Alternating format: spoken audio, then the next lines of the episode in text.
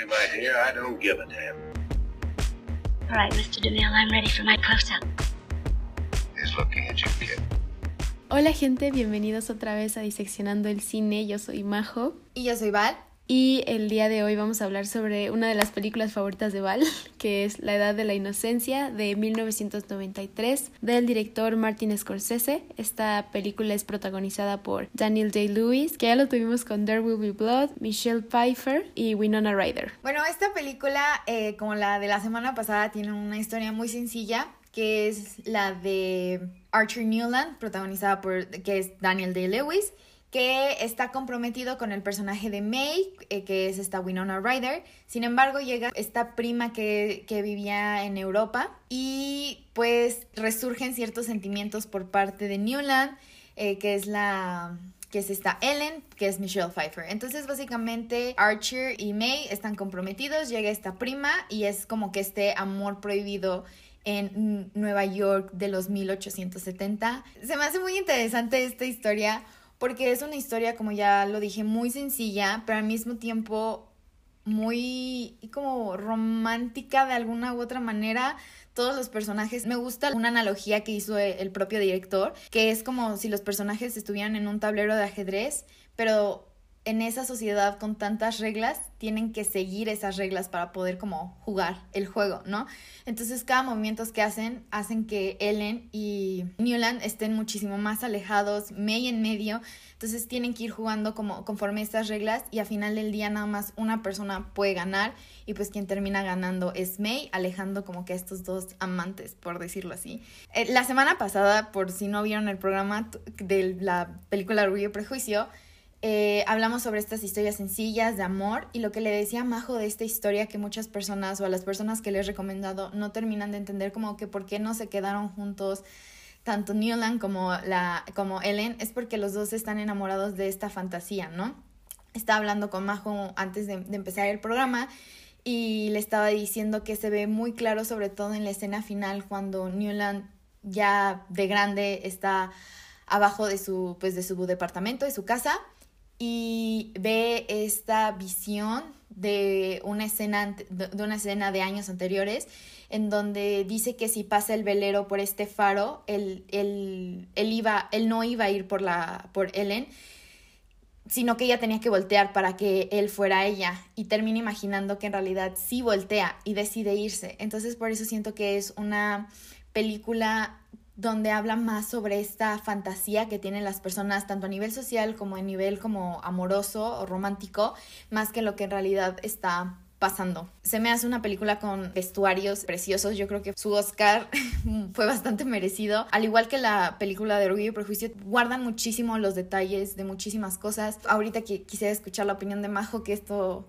se me hace muy interesante el cómo decidieron mover la cámara, que había momentos en que íbamos siguiendo al personaje de Newland y de repente nos deteníamos en cuadros. Entonces, muchas veces tú como espectador sientes que sí estás en esa fiesta y que tú también voltarías a ver ese cuadro o, o, ese, o ese adorno de flores o esas personas sentadas hablando, riéndose. Entonces creo que también es una manera muy, muy, muy, muy especial o muy interesante de meterte a ti el espectador como dentro de este mundo, porque inclusive tienen esta voz de narrador que también a diferencia de Cherry o de otras películas, se me hace muy acertado el cómo la usan, porque aparte esta, esta película está basada en un, en un libro que, se llama igual, La Edad de la Inocencia, escrito por Edith Wharton en 1920.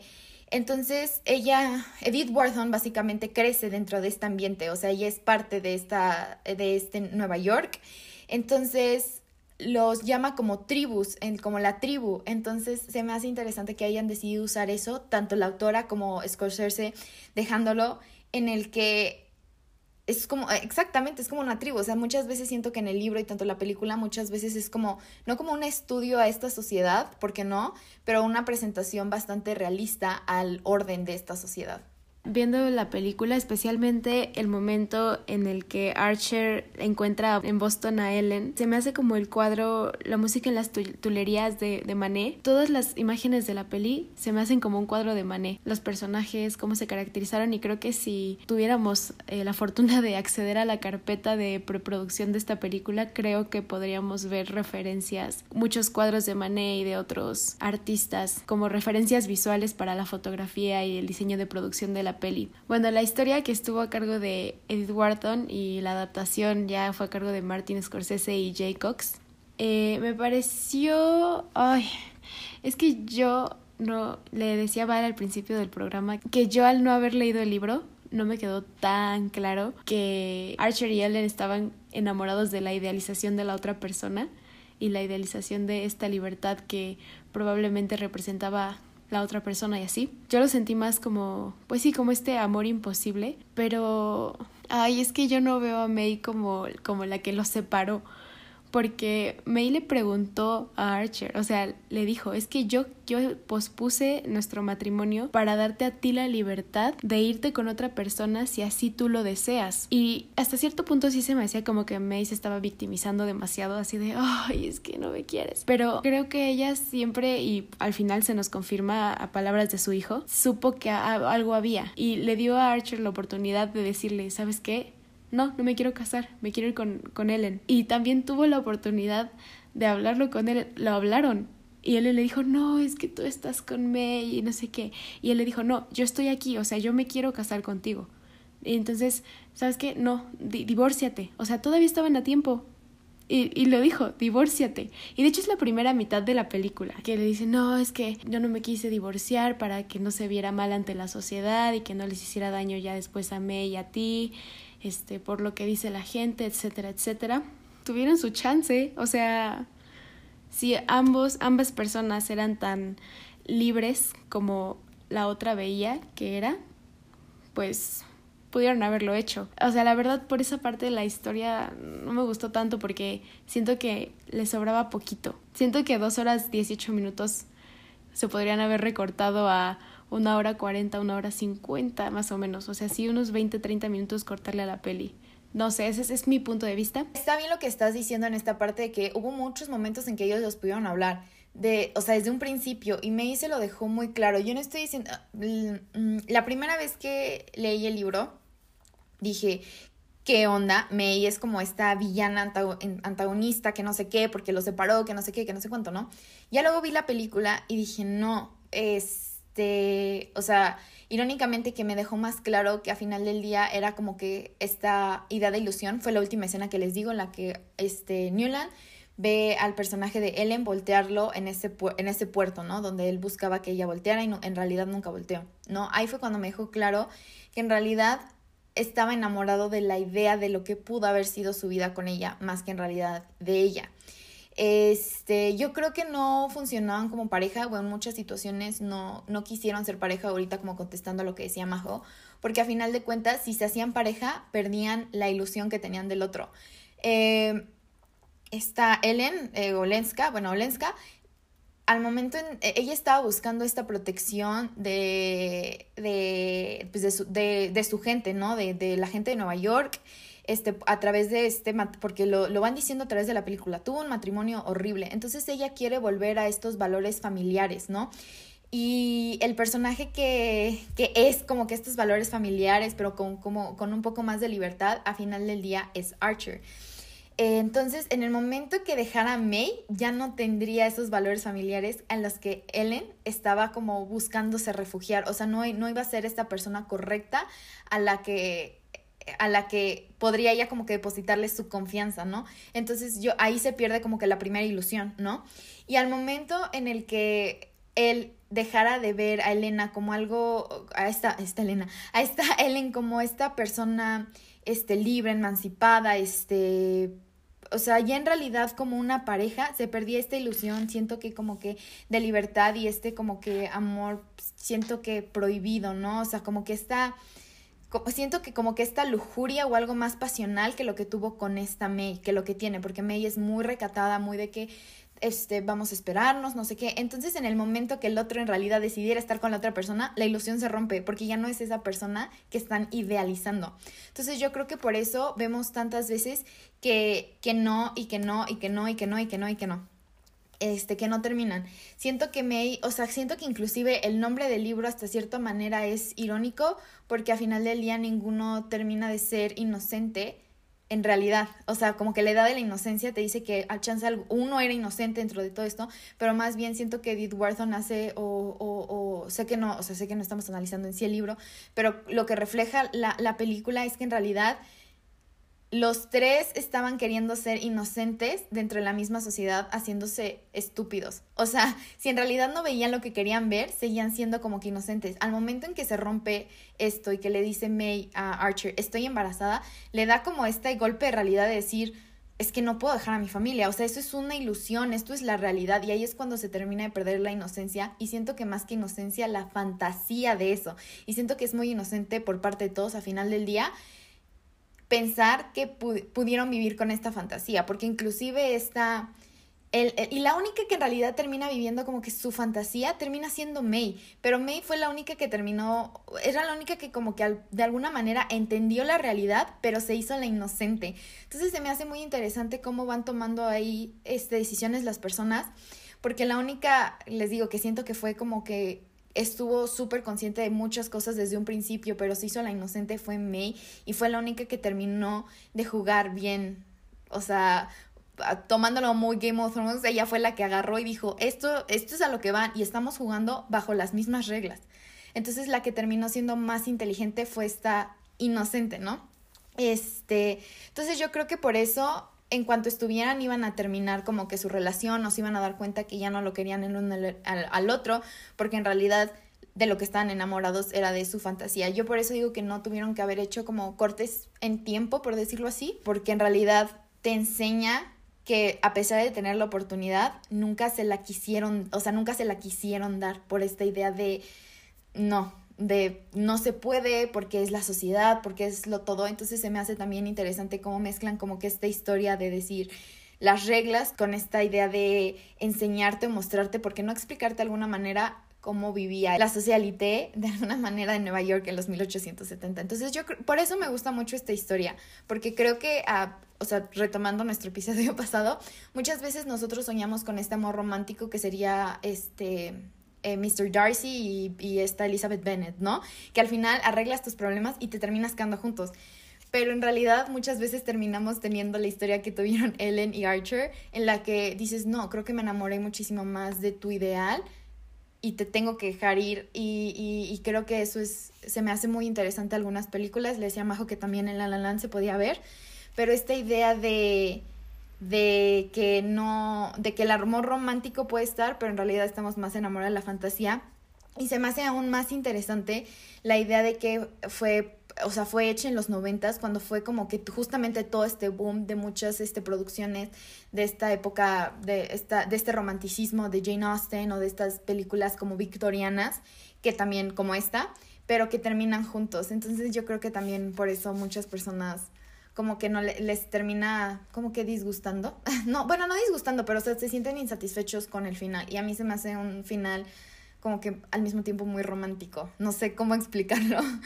Es que también hay, o sea, 100 años de brecha entre Jane Austen y Edith. Y eso es interesante porque la de la edad de la inocencia sí es una historia de amor, pero, pero como dices, tiene un twist. Orgullo y Prejuicio, que fue escrita en 1800 y es ambientada en esa época, y La edad de la inocencia fue escrita en los 1900, pero es ambientada en 1800. Es interesante ver cómo, por ejemplo, yo ahorita, no sé, me siento y veo una historia o empiezo a estudiar cómo era la pues la cultura, cómo eran las costumbres, las tradiciones, la gente eh, de, no sé, de 1900, de 1800, y digo, ¿qué pasaría si fuera así, con elementos de mi actualidad. Y creo que eso es algo que pasó en la edad de la inocencia, que dicen, ¿qué pasaría si hablamos de romance, pero le cambiamos esto o lo hacemos más complicado? ¿O qué pasaría si no se quedan juntos al final? Porque creo que también eso es algo que pasó con muchos movimientos latinoamericanos del cine, que veían las películas de Hollywood de los años 50 y decían, es que esa no es mi realidad. O sea, es que las cosas no pasan así. O sea, la, la, vida no es un vivieron felices por siempre al final de las historias. Y por eso surgieron muchas películas como El Tercer Cine que decían, la cosa no es así. Y la edad de la inocencia es parte de eso, de analizar o estudiar el romance o crecer con él y decir es que las cosas no pasan así, vamos a modificarlo. Eh, hablando también ya de cosas técnicas en la película, eh, vi que los créditos los hizo Saúl Bass, es un diseñador gráfico que fue un game changer para los créditos de las películas porque ya lo había dicho en una mesa redonda, no me acuerdo en cuál, pero usualmente la gente no le pone atención a los créditos en las películas.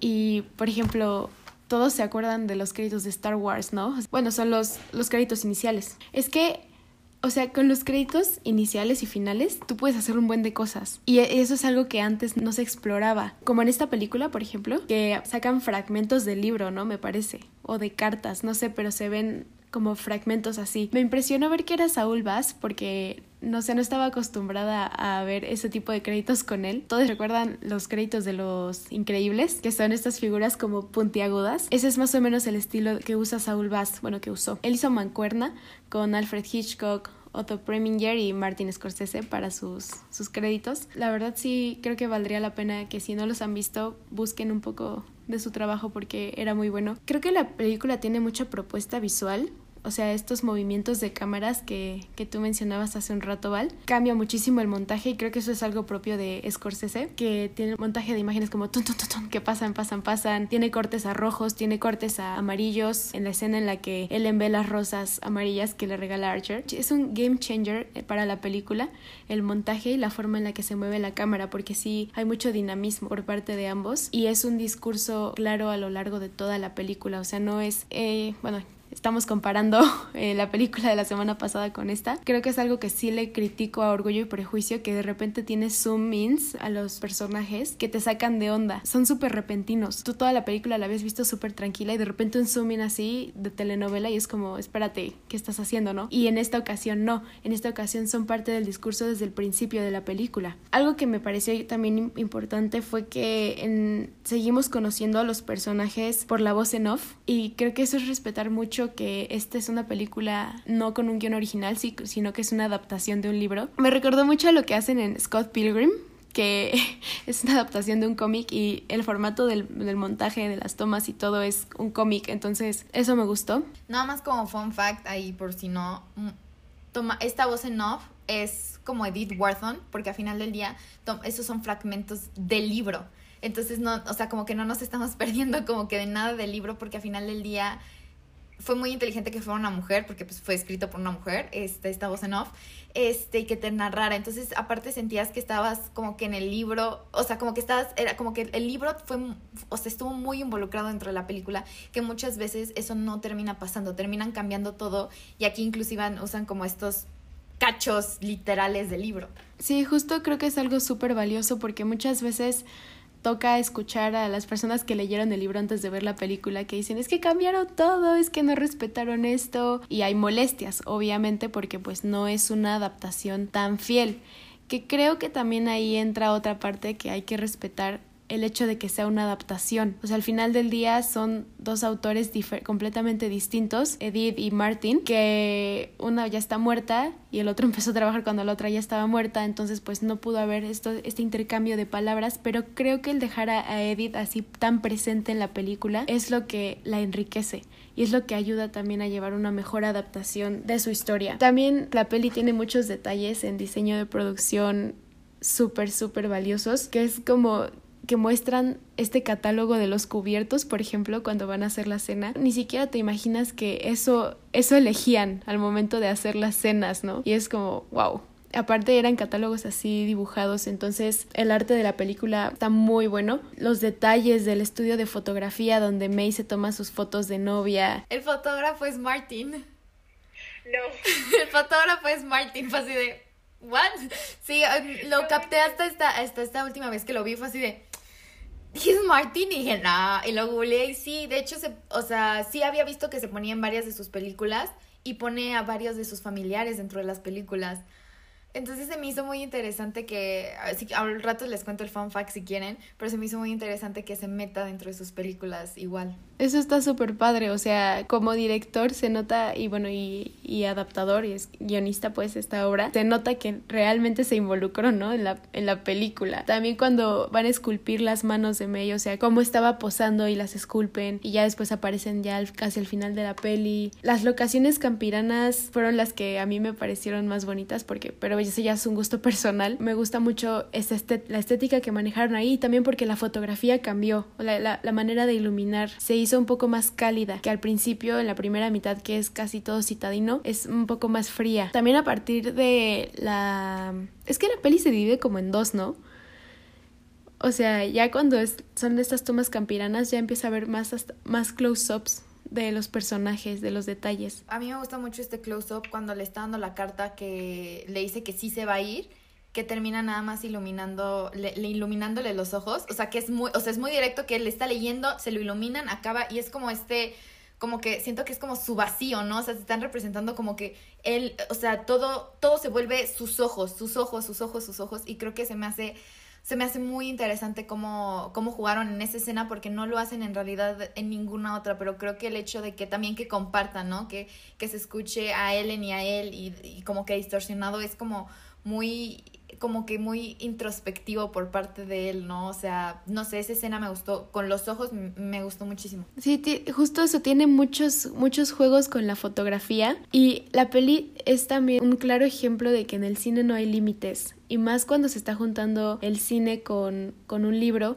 que ya lo hablábamos en Harry Potter, por ejemplo, en, la, en esta creación de universos, ¿no? Que a veces es muy complicado llevar a la realidad un universo que solo se, encontraba solamente en la cabeza de, del escritor, escritora. Me gustó mucho cuando están en, en, el teatro y entonces Archer va a buscar a Ellen. La misma iluminación que estaba para los personajes de la obra se pone para ellos. En el momento en el que empiezan a hablar de la obra y Ellen le dice a Archer que si cree que el personaje de la obra obviamente refiriéndose a él, ya no le va a mandar rosas amarillas a su amada. Y justo en ese momento donde le pregunta eso, como que ellos los personajes se apropian de la obra que estaban viendo y la iluminación cambia a ellos y es cuando sale este viñeteo que tú dices que solamente se quedan viendo los ojos y que luego solamente son iluminados los ojos. No sé, no sé cómo decirlo, pero esta peli está vista desde la perspectiva masculina, o sea, aquí el protagonista pues es Archer. Y tuvo bien que fuera dirigida por un hombre y fuera adaptada por un hombre, que en este caso es Martin, porque al final del día es la perspectiva de, de Archer, a diferencia, por ejemplo, de Orgullo y Prejuicio, que es vista desde la vista de Elizabeth, escrita por Jane Austen y adaptada por Deborah. Y aparte del diseño de producción, ya para acabar mi monólogo. Algo que se me hace que hizo mucho más realista la película fueron los extras. Nuevamente esta escena cuando Archer va a buscar a Ellen a Boston, que hay unos extras que están pintando, otros que están remando, otros están tirados nada más ahí, otros están comiendo, otros en bancas, otros viendo viendo lo que sea que estén viendo el lago o lo que sea. Cada extra está haciendo algo diferente, no solamente es, ay, sí, extras pasan caminando y punto. No, no, no. Cada uno tiene su función y cada extra está dirigido. Los extras deben ser dirigidos también, pero estos están dirigidos con un propósito y eso enriquece muchísimo a la película. Tengo varias cosas que como que ahondar con Majo. Este, como ya dije, el, el diseño de, del vestuario se me hizo increíble. Les dije que ya ganó un, un les dije que ganó un premio a la Academia Mejor Vestuario. Este, me gusta mucho cómo hacen este contraste entre May y Ellen, a pesar de que son primas y, todo esto, son tan diferentes de la forma que se visten, son tan diferentes, o sea, en muchísimas cosas, ¿no? O sea, muchas, muchas, muchas cosas son, obviamente, pues son muy diferentes, pero creo que el vestuario todavía enriquece muchísimo más esto. Me gusta mucho que cuando vemos a Archer como que en esta situación social es muy simple, pero y en su casa lo vemos como con garigoleados, o sea, de repente sus, como su bata dora, o sea, negra con con bordes dorados, todo esto, este, más bien como que siento que es esta fachada que tiene que, o sea, siento que, se, que la ropa refleja muy bien como que la fachada que tiene que dar en público con la fachada que tiene que dar privada. Hay una escena que no sé si te acuerdas, Majo, que es cuando están todos los hombres agarrándose los sombreros que son como un montón de extras y todos se están agarrando el sombrero.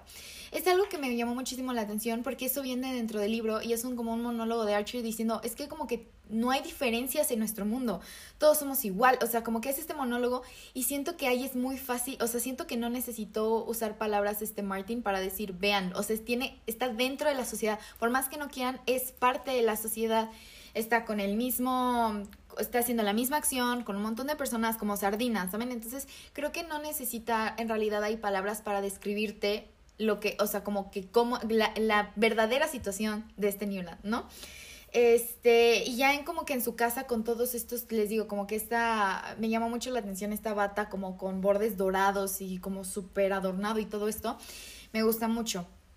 Los colores que usan para May siempre son como muy claros, rosas, pasteles, todo esto. Entonces te da como que todavía más, o sea, te hace ver muy inocente a May mientras que esta Ellen siempre usa como rojos, satines, este, pieles, o sea, todo esto, ¿no? Entonces se me hace muy, muy interesante todo lo que usaron. Los close-ups que de repente lo hacen como a los este, chalecos cuando están en la ópera, cómo se ve perfectamente todo, ¿no? O sea, casi casi puedes decir que puedes sentir este, en realidad la tela, ¿no? Cuando le están poniendo el broche a May cuando gana lo del tiro con arco, que se le ve precioso el vestido, ¿no? O sea, como que todos esos detalles, ¿no? Me gusta muchísimo, de verdad muchísimo, creo que es una de las películas con mejores vestuarios, por decirlo así. Este, lo de la cámara, como decía Majo, se me hace también muy interesante porque siento que una persona como externa entrando a ese mundo también se quedaría viendo las cosas, ¿no? Eh, siento que todas las cosas que tienen ahí, no, muchas personas, eh, no me acuerdo quién, creo que había sido mi hermana o no me acuerdo quién, la verdad, me había dicho que de repente, ¿por qué ponen tantos los platos y todo esto si no, o sea, si nada más están comiendo, ¿no? Le digo, porque son cosas que son, o sea, son inútiles, pero son algo que a ellos les importa. O sea, es como, eh, le digo, es como un estudio de, de, de, la sociedad. Entonces es algo que chance y en este momento no nos importa exactamente en qué plato nos estén sirviendo, pero en ese momento sí importaba, porque te daba estatus, te daba quién puede traer la mejor vajilla de China. Entonces es, es como si ahorita hiciéramos coches o, o iPhones o pendejada y media, ¿no? La verdad, o sea, siento que eso nada más ha terminado de evolucionar. Aquí ya no son los platos, porque los platos ya nos pueden llegar rápido por Amazon. Sino es quién trae esto, quién trae esto, quién viajó más o quién no viajó. O sea, la, la sociedad en sí ha evolucionado, pero como que al mismo tiempo seguimos teniendo todas esas reglas, ¿no? O sea, todavía tenemos todavía tenemos reglas. Chance ya son más flexibles, pero seguimos teniendo reglas de cómo nos tenemos que comportar, qué tenemos que hacer, qué no tenemos que hacer, bla, bla, bla, bla, bla, ¿no?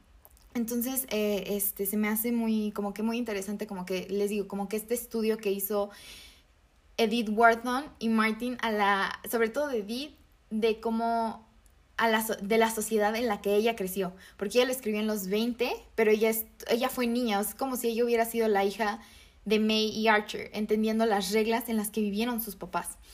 Este, algo también que se me hace como interesante es eh, cuando mueven la cámara a través, ya al final, al final, a través del estudio de, de este Newland, de cómo dicen que va pasando ahí el tiempo, cómo va cambiando la decoración, cómo va cambiando esto, cómo va cambiando el otro, y cómo al final del día te van diciendo que cuando fallece May, él en realidad sí, sí, como que sí la, sí la sufrió, ¿no? O sea, sí, sí, sí la lloró, este, porque al final del día crearon una familia, y quieras o no, ella fue, ella fue pues, la mamá de sus hijos, su compañera, etcétera, etcétera, etcétera, ¿no? Entonces creo que eh, terminas viendo, creo que al final, que no tuvo una vida infeliz en realidad. No fue la vida que él quiso o que él soñó con que iba a tener, pero al final del día creo que fue una, una vida feliz y al final creo que te lo termina diciendo, ¿no? Eh, se me hace muy interesante que May termine, se lo termina de contar a su hijo para que la vayan a visitar y todo esto, ¿no? Y cómo te dicen que fue un padre amoroso, porque al final del día les digo que era una fantasía, porque él iba a respetar las reglas de la sociedad, ¿no? De, de en realidad tener a su hijo, de verlo crecer, de todo esto, ¿no? Entonces creo que, creo que esto, que esto igual refleja lo que decía mi primer punto sobre esta idealización este, sobre Ellen. Y hablando ya un poquito más específico sobre Martin, que es el director, eh, Majo me había comentado antes de empezar el programa que estaba leyendo que era una de sus mejores películas, ¿no? Y creo que sí, y, al, y al, creo que sí, y al mismo tiempo no. Chance ya, es, chance ya es, algo más como personal, ¿no? Chance ya es algo más personal, pero definitivamente está dentro de su top 3. O sea, sin dudarlo ya es más como en gustos. Este, y se me hace muy, muy interesante la manera en la que él tiene de, de contar historias, ¿no? O sea, muy, creo que tiene películas que han sido éxitos y, y películas que han fracasado horriblemente. Y porque siento que siempre se ha intentado como que reinventar. Y esta no es una película en la que él o sea, que en la que en realidad pudieras pensar que la hizo él. Yo cuando vi que, la que era él, él era el director, dije, espera, es el de Taxi Driver y el de Love of the Wall Street y todo esto, o sea, Goodfellas y todo esto, o sea, como que por, o sea, como que no lo, o sea, no me imaginaba él teniendo esta, como que este amor, ¿no? O sea, es como si Nolan de repente escribiera algo de amor en realidad, ¿no? Y es como de, ¿qué? O sea, como que no, no lo ves en realidad dentro de lo que es.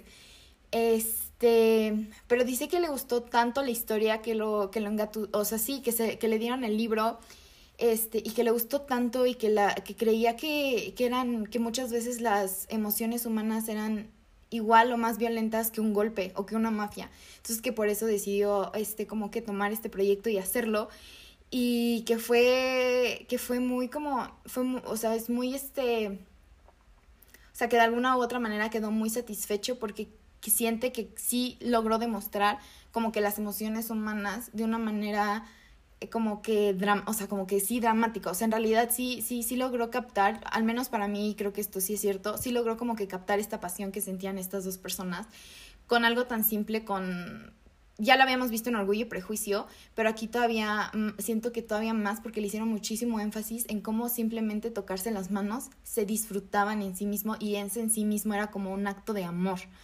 Entonces, este, lo único que sí se saltaron del libro es que según yo en el libro nunca se besan y aquí sí.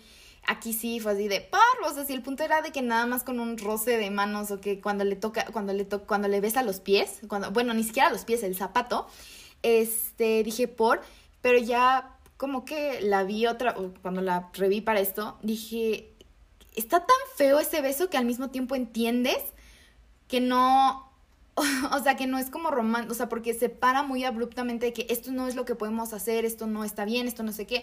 Entonces yo creo que inclusive ese beso lo sientes tan feo, tan poco satisfactorio, que entiendes que, que inclusive la, o sea, era más pasional como que los roces que en realidad ya tener ese como que acto de amor, ¿no? O sea, como ya bien. Y, y ya, entonces creo que, que, que, es un, que es un gran director y que su pasión por las películas y que su vida, que han sido las películas, sí se ha, sí se ha visto. Creo que es una muy buena película, tiene, tiene buen diseño de producción, tiene buenas actuaciones, no soy tan fan de la historia, tiene buena fotografía, o sea, se nota el discurso de Martin, o sea, se nota que Martin es el director y que es la historia de Edith, entonces, muy bien. Si no la han visto, véanla, está disponible en Netflix y hasta la próxima. Hasta la próxima.